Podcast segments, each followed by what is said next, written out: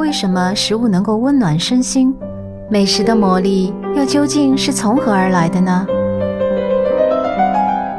蓝色星期天电台，我是小卓。今天我想聊聊食物的特殊功能。喜爱一个人，就是和他一起吃很多顿饭。悬疑剧轮到你了，后半季中几乎每集都会出现这样一幕。男主角为了求男二号协助查案，天天端一碗小火锅去对方家里坐着，要求一起吃。要知道，男二号原本只是个吃着浓缩营养包的极品 IT 男，却也架不住火锅外交的攻势，渐渐打开心扉，在一顿顿晚饭中和男主角成为了交心的挚友。原来，一起吃饭和不断刷脸是可以改变对方的习惯和喜爱的。不知从何时起，当人们羞于表达情意和目的时，往往选择了用食物来代替。爱是揽下所有麻烦，把最好的留给你来尝。记得某一年的夏天，好朋友 Rose 和她的男朋友从香港来泰国找我，一起去海岛游玩。Rose 和我聊着天，等我回过神来的时候。她的盘子里已经堆了一堆她男朋友帮她剥的蟹腿肉了，我的心突然震动了一下，瞬间觉得我已经可以把那些时不时围着我转的人都赶走了，因为其实判断的方法如此简单，不是吗？热恋时付出即是甜蜜，我没有看过《武林外传》。但是我知道，据说热恋中的秀才讨好小郭的方式，是在他干活时磕出九十九颗瓜子仁儿，让他一口而尽。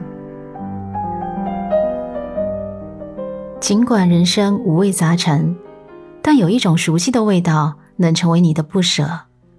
我有一个朋友说，她爱上男友的契机是目睹了对方在厨房颠勺的时刻。无言的动作胜过任何承诺，让他感到安心和依赖。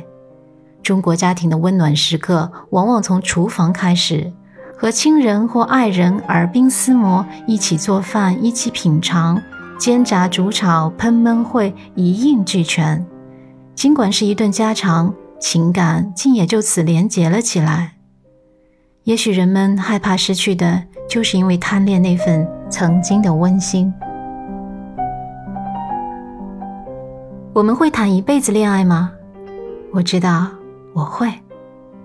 一个刚认识不久的朋友，不知怎么的就和我聊到了他的父母。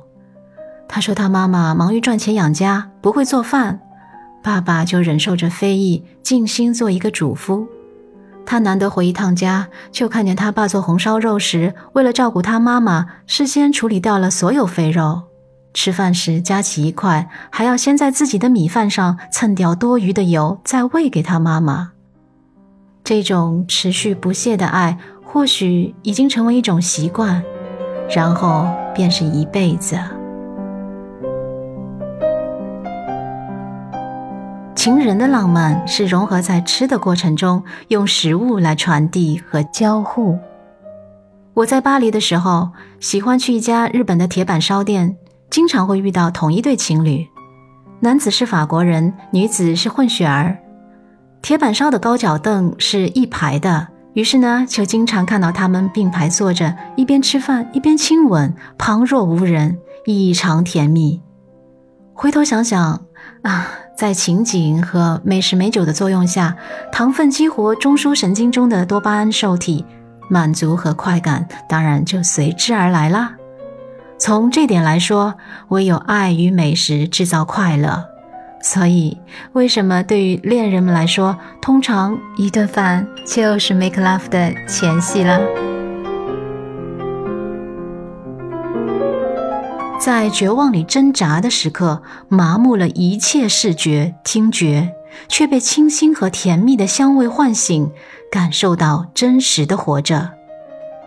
电影《樱桃的滋味》中，有一位老人讲述了自己的经历：带着绳子出门，打算在一棵桑葚树上自我了断。爬到树梢系好绳子时，不慎抓下一把桑葚果，一尝，竟是无与伦比的甜美滋味。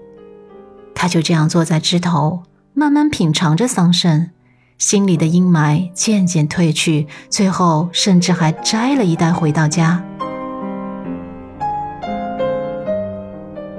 然后，现在我想问你：你有过被食物治愈的瞬间吗？生活的低谷和消沉是外面的热闹和欢喜仍在，你却无法或不想碰触。总有那么一刻，你不想与世界产生任何连结，而无论哪个时刻，食物都是人与世界无法切断的连结。就像《非自然死亡》里说的：“活到八十岁，也就吃八万七千六百顿饭。”所以，亲爱的，每一餐都要好好吃，和你喜欢的人一起吃。好了，今天的内容就到这里。希望每一个在听我述说的你，都能够有一起吃饭的人，一个让你愉悦的同桌人。亲爱的，如果喜欢我的节目，仍旧那句话，期待你的订阅、评价和点赞哦，么么哒。我们下期节目回见。